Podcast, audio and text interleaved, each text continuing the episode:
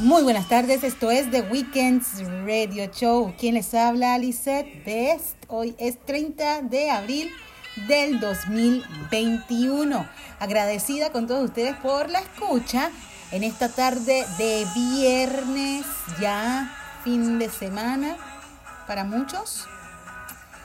Día en que se preparan para irse al interior y disfrutar del campo, disfrutar de las playas. Para otros, un día más, porque mañana tienen que trabajar. Aunque ya de una vez nos vamos a las efemérides. El día de mañana, primero de mayo, se conmemora el Día Mundial de los Trabajadores.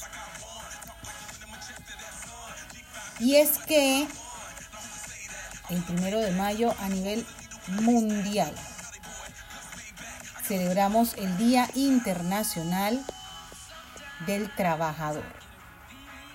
También el 2 de mayo se celebra el Día Internacional de la Madre.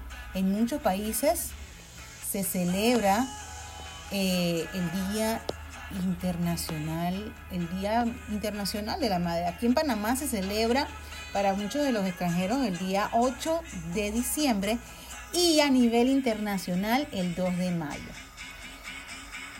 El Día Internacional del Trabajador, que se, va, que se conmemora mañana, primero de mayo, también conocido como el Día del Trabajo, eh, se celebra, como ya lo, lo mencioné, y se conmemora a nivel mundial al obrero, a esa clase trabajadora, a todos aquellos que día a día, con el pico y con la pala, cada uno tiene su pico y cada uno tiene su pala. Por ejemplo, los locutores, nuestra pala, nuestro pico y nuestra pala es la voz, em, los DJs, la música, sus, su plataforma para crear nueva música, los artistas, los bailarines, que por cierto el 29 de abril fue el Día Internacional de la Danza los bailarines su cuerpo moviéndose, cuerpo y movimiento, los músicos su instrumento musical y su agilidad con ya sea el aire, la voz, la boca, las manos,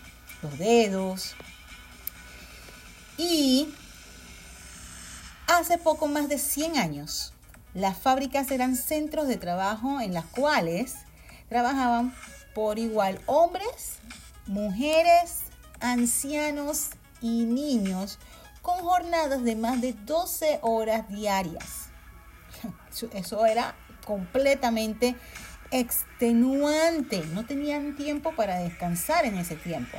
Así que muchos se dieron a la tarea de tratar de, de, pelear y de establecer una jornada laboral de 8 horas. Se trabajó para eso y es por eso que el primero de mayo se conmemora el Día del Trabajador o del trabajo.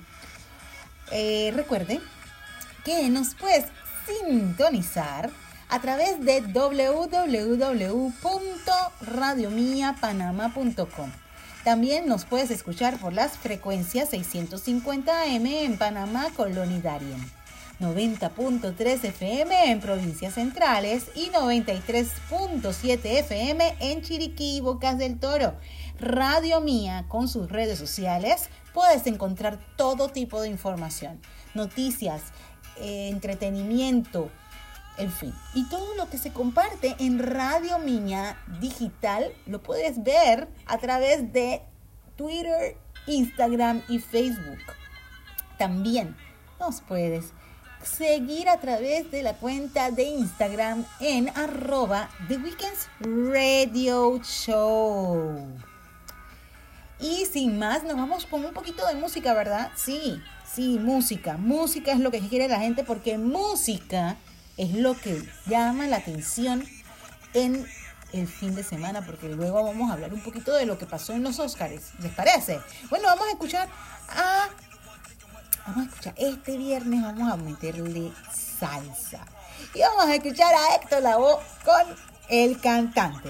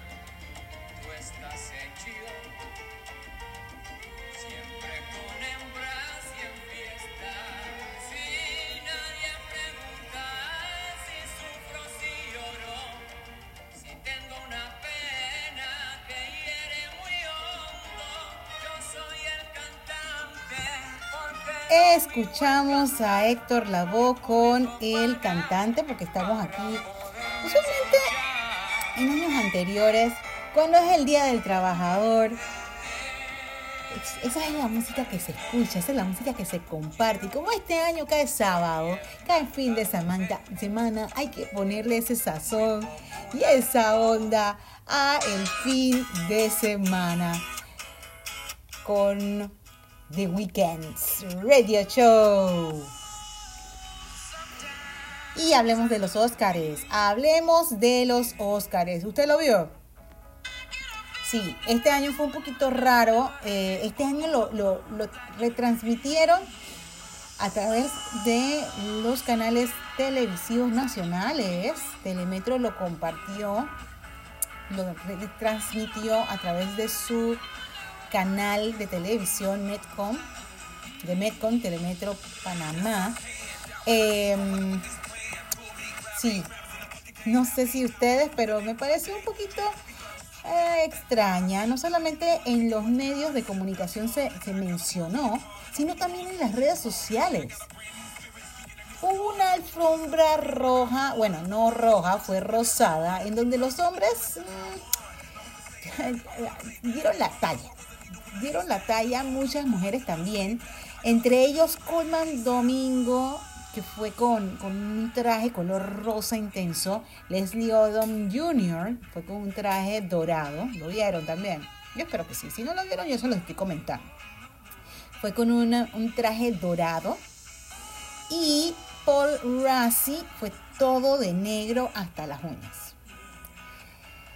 Entre las chicas Em, ellas todas, no todas, pero algunas fueron vestidas de dorado. No sé si muchas, muchas em, páginas de, internet dicen que muchas de ellas fueron vestidas de dorado, que si por si no ganaban, ya, ya ellas eran ganadoras de solo, con solo vestirse.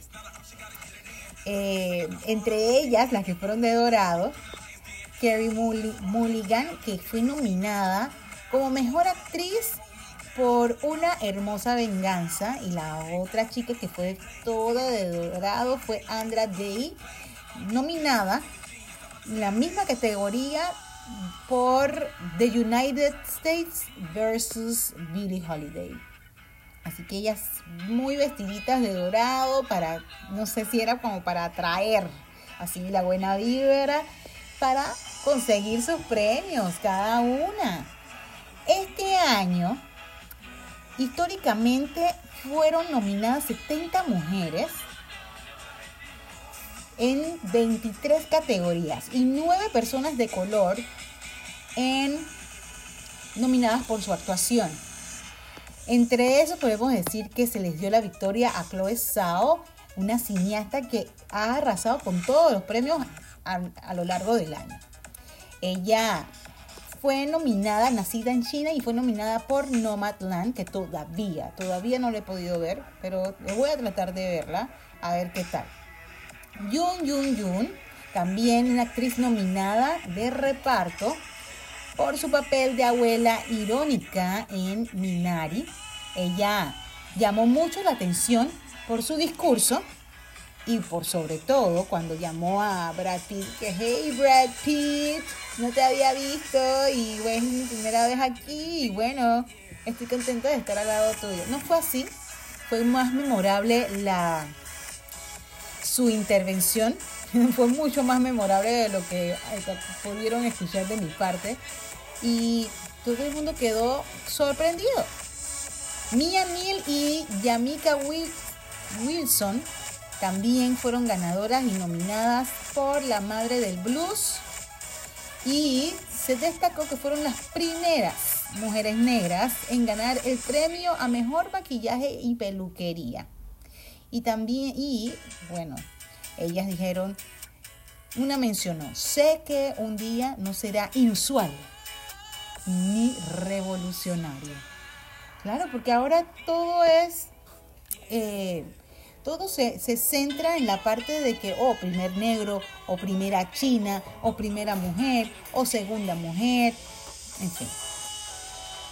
¿Qué les puedo decir? Eso es ahora, yo estoy segurísima segurísima, como muchos de los comentarios que he escuchado, que pronto ese tipo de, de creencias y, comentarios ya no serán parte de ninguna parte, de ninguna parte, de ninguna premiación, de ningún lugar.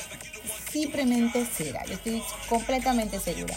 Uno de los grandes ganadores de la noche fue Anthony Hopkins, que a sus 83 años ganó como, eh, bueno, se, se convirtió en el actor de mayor edad en ganar un premio Oscar y ganó por su interpretación en la película El Padre, en donde un señor muestra, eh, un señor, el padre, un padre que tiene problemas de memoria allá a esa edad, entonces ya es lo, eh, fue el ganador de la noche. Anne Roth ganó por el diseño de vestuario en La Madre del Blues y se convirtió en la mujer que más edad, de más edad en recibir un Oscar y ella tiene 89 años. Se mencionaron muchas cosas porque el, un inicio de esta intervención mencioné que fue una noche extraña. Primero porque ya sabemos lo que está aconteciendo a nivel mundial y por la cual muchos de estos eventos no se han realizado de forma presencial con muchas personas. Fue, un, em, fue reducido el número, fue reducido el número de personas que asistió al evento. Adicional, eh, Glenn Close, que es una actriz que todo el mundo, wow, Glenn Close, nada más bailó. Le hicieron como una pequeña, hicieron como una pequeño, un pequeño juego, intervención entre comillas, y ella bailó. La gente se rió un poco. También se dice en algunos lugares que por qué no inventan o, o colocan de host o presentador a un comediante. ¿Qué tiene de malo? Las personas que fueron los, los, que, los presentadores no lo hicieron mal, lo hicieron muy bien, pero le quita como ese, esa jocosidad al evento. La, música también. Eh, Hair fue, no fue mala, fue buenísima, pero tampoco fue como, wow, como que alegró la noche, no. Entonces, todas esas cositas resaltaron y fueron lo que muchas personas y muchas comentan, y muchos comentan, muchos críticos dicen, una noche extraña y que fue un poquito aburrida, pero ahí está. Están los premios Óscares, muchos lo pudimos ver, muchos pudimos presenciarlo a nivel mundial y ya saben. Así que vamos a escuchar un poco de brujería para animar este fin de semana del trabajador con el gran combo de Puerto Rico.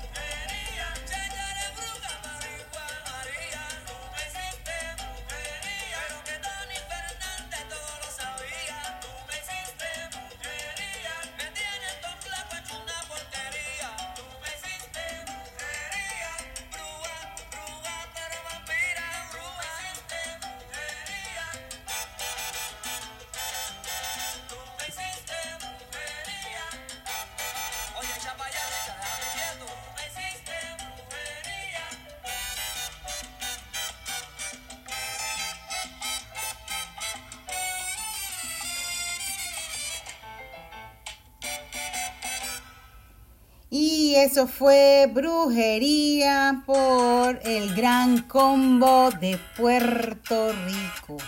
Están los trabajadores. ¡Wow! ¡Qué cool! ¡Qué bien! Buena esa de Weekends Radio Show. Acuérdate, recuerda sintonizarnos por www.radiomiapanama.com. También por la frecuencia 650M en Panamá, Colonia Darien. 90.3 FM en provincias centrales y 93.7 FM en Chiriquí, Bocas del Toro. También nos puedes encontrar en Radio Mía Panamá en Instagram, Twitter y Facebook y como The Weekends Radio Show por Instagram, podcast, Spotify, Google Podcast, etcétera, etcétera, etcétera. Y ahora nos vamos con noticias de innovación.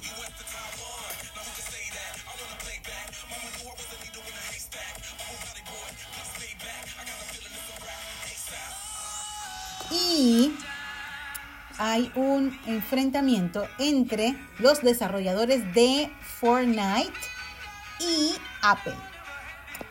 No sé si, no recuerdo si he hecho el comentario, pero aquí va. El 3 de mayo se tendrá, tendrá lugar en Estados Unidos un juicio que puede marcar un antes y un después en el accionar de los gigantes tecnológicos Epic Games la empresa que desarrolla el popular juego online Fortnite, y el otro gran Apple con una demanda por comportamientos monopolíticos, monopólicos, perdón. Desde agosto, cuando comenzó la polémica, representantes de Epic empezaron a comparecer en tribunales de los Estados Unidos, Australia, Reino Unido y en Bruselas sede de la Unión Europea para denunciar los manejos tanto de Apple como de Google por medio de sus tiendas, App Store y Google Play. Todo comenzó con un anuncio en Fortnite. Si bien el juego es de descarga gratuita, genera cientos de millones de dólares al año con las microtransacciones que hacen sus usuarios para comprar paquetes o monedas B, que es la moneda del juego. O sea que es, entre comillas, dinero real. Con ellas se adquiere ropa, armas, mochilas y distintas formas para equipar a tu personaje.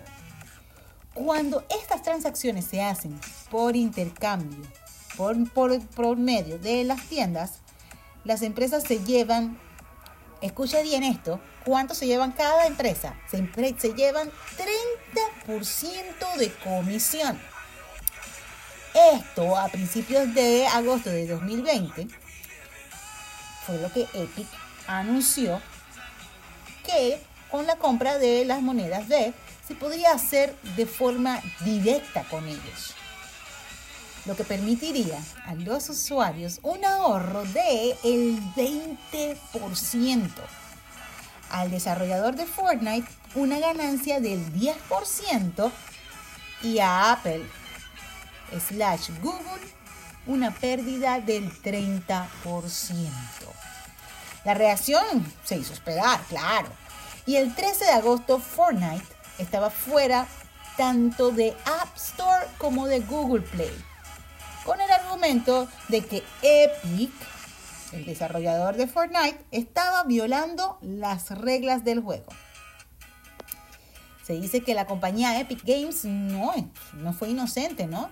Y les cuento por qué. El 13 de agosto, las cuentas de Fortnite en Twitter, Facebook e Instagram publicaron un video. Este video sale un grupo de soldados observando la transmisión de un hombre de traje con cabeza de manzana. En medio de su oratoria aparece Ramírez, uno de los personajes predeterminados del juego, quien rompe la pantalla y se retira caminando. Mientras Ramírez se va, se lee el siguiente mensaje. Y yo creo que yo di esta noticia el año pasado, pero ustedes no se acuerdan. Pero voy a recordárselo. Y esto fue lo que dijo Ramírez. Epic Games desafió el monopolio de App Store. En represalia, Apple bloqueó por completo el juego Fortnite en mil millones de dispositivos.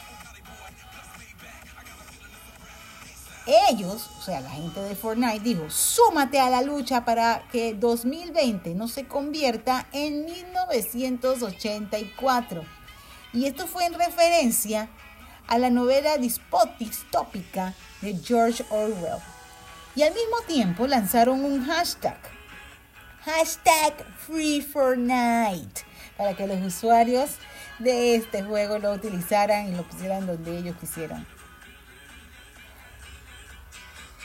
Tres cosas, tres discusiones que quiero recalcar aquí.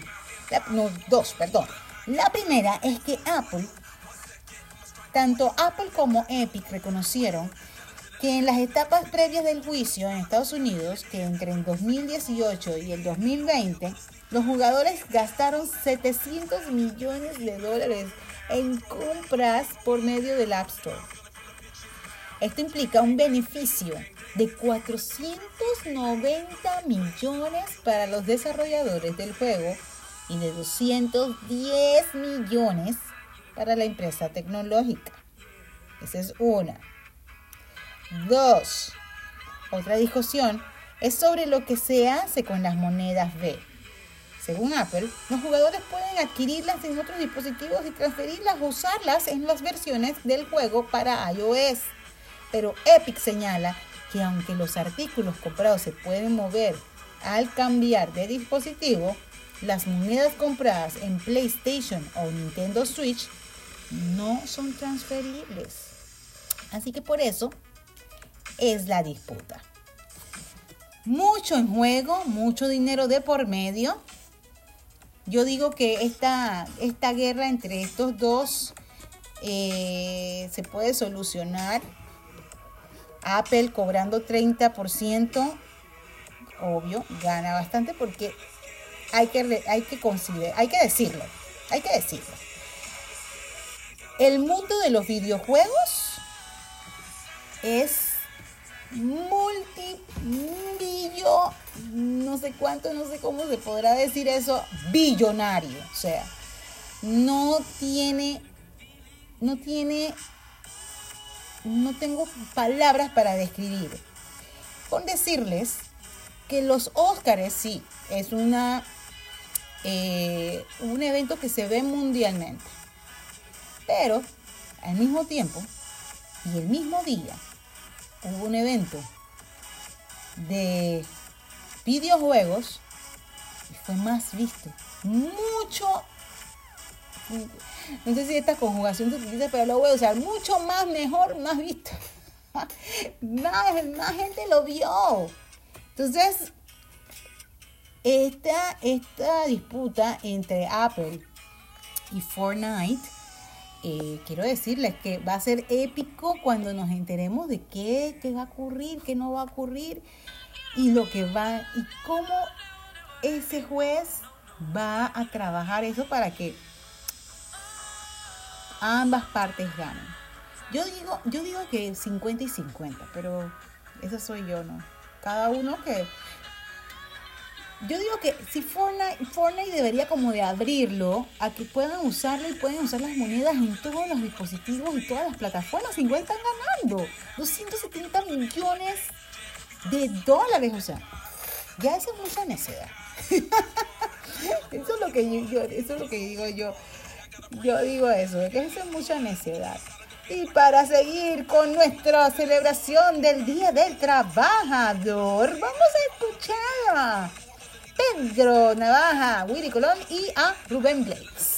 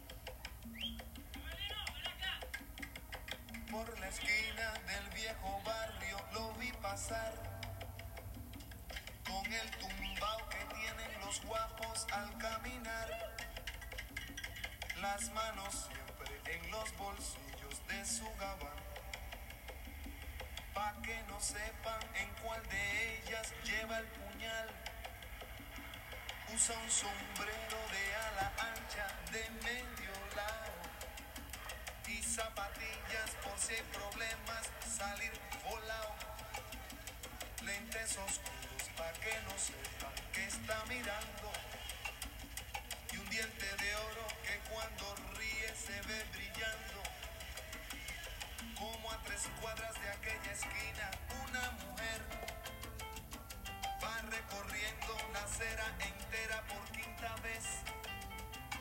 Y en un zaguán entra y se da un trago para olvidar que el día está flojo y no hay clientes para trabajar. Un carro pasa muy despacito por la avenida. No tiene marcas, pero todos saben que es policía. Pedro Navaja, las manos siempre dentro del gabán. Y sonríe y el diente de oro vuelve a brillar. Mientras camina pasa la vista de esquina a esquina. No se ve un alma, está desierta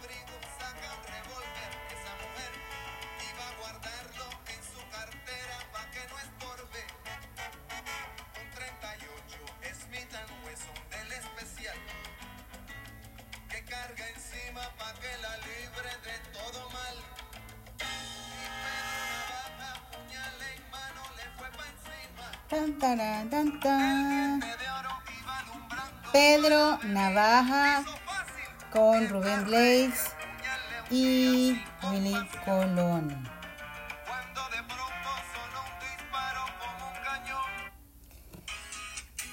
El Día del Trabajador, primero de mayo, por eso estamos colocando este tipo de música, salsa. Muy poco colocamos mu- pues, salsa en The Weekends Radio Show, ¿verdad? Muy poco. ¿Por qué será? ¿Por qué será? no tengo idea, pero muy poco se coloca y bueno, creo que dentro de los tres años que tiene The Weekends Radio Show al aire a través de Radio Mía, creo que es la primera vez que coloco salsa. ¡Wow! Recuerda sintonizarnos por www.radiomiapanama.com. También por las frecuencias 650 AM en Panamá, Colonia y Darién, 90.3 FM en provincias centrales y 93.7 FM en Chiriquí y Bocas del Toro. También recuerda que nos puedes seguir en redes sociales. Arroba Radio Mía Panamá por Instagram, Twitter y Facebook. También The Weekends Radio Show por Instagram y Spotify y Google Podcast. La semana pasada, la semana pasada se celebró el Día Internacional del Libro. Como tuvimos muchas entrevistas a lo largo del programa, no tuvimos tiempo de darte sugerencias, sugerencias de libros, sugerencias de formatos para leer, porque sí, te vamos a dar cinco webs para descargar libros y autolibros de forma gratuita y sin que tengas que registrarte. Así es que vamos con la lista.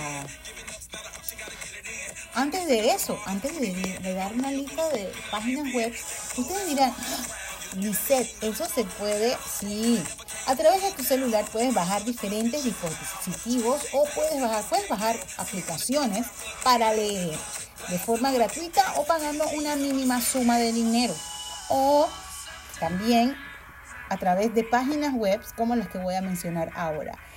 Wikisource es una página con más de 114.060 documentos bibliográficos en español y funciona como una gran biblioteca digital destinada a la preservación y divulgación de la literatura. Este es un proyecto de Wikipedia y comparte diseño e interfaz con la enciclopedia más famosa del Internet. Su página permite buscar las obras por nombre, autor, género, país o época. Se trata de una página muy intuitiva de utilizar y los textos, los textos pueden leerse en línea desde el navegador, por internet o descargarse en formato PDF, EPUB o móvil. La libroteca.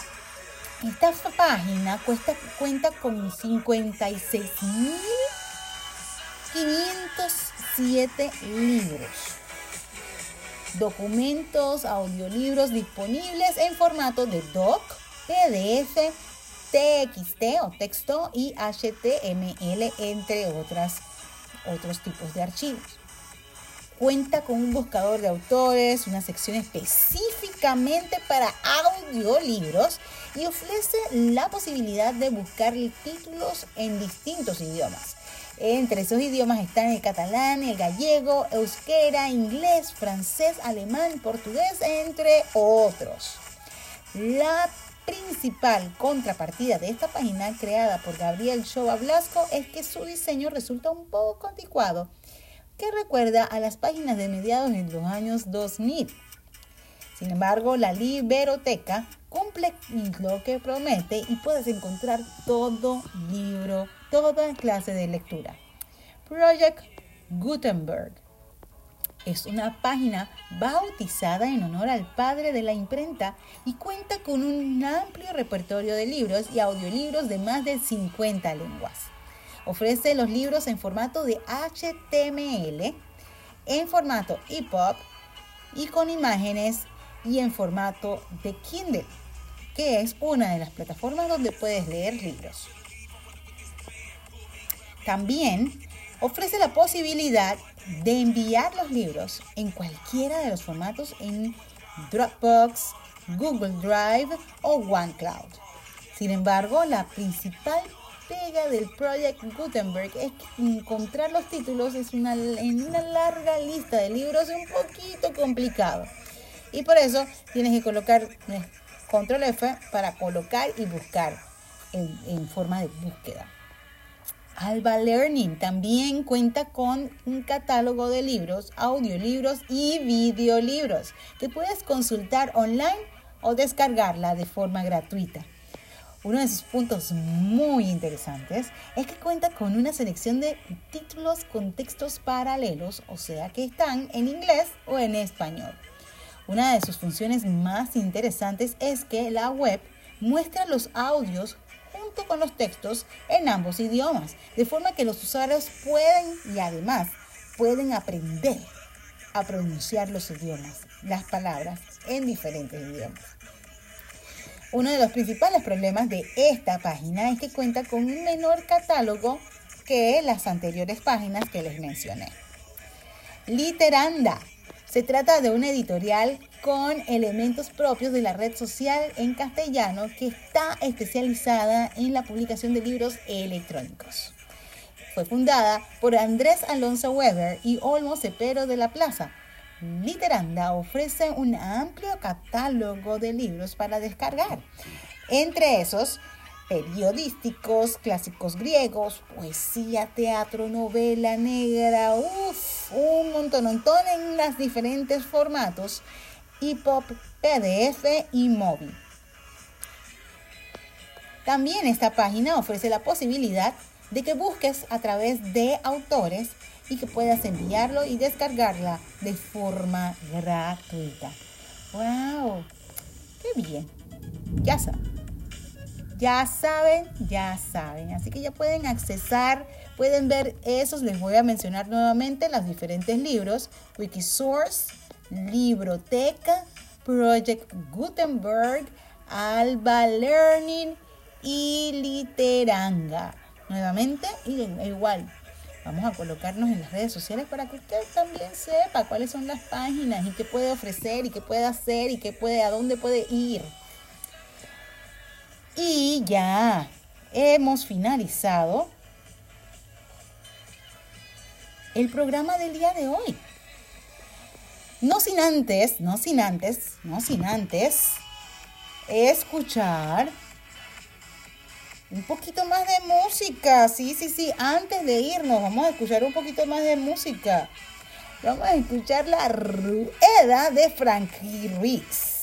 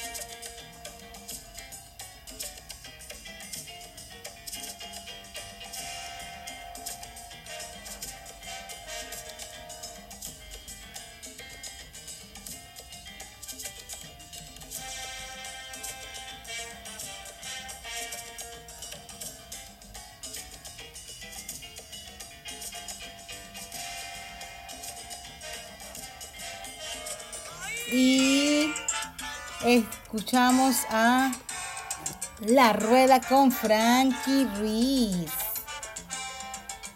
Para finalizar e iniciar este fin de semana con salsa, alegría, emoción. ¡Qué barbaridad!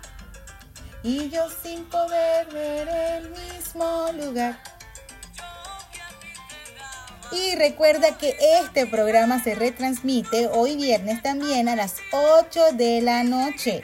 Puedes escuchar este programa a través de Spotify y Google Podcast y iTunes. Porque también está The Weekends Radio Show Podcast. Soy Lisette Best y escuchaste The Weekends Radio Show por Radio Mía, cadena nacional.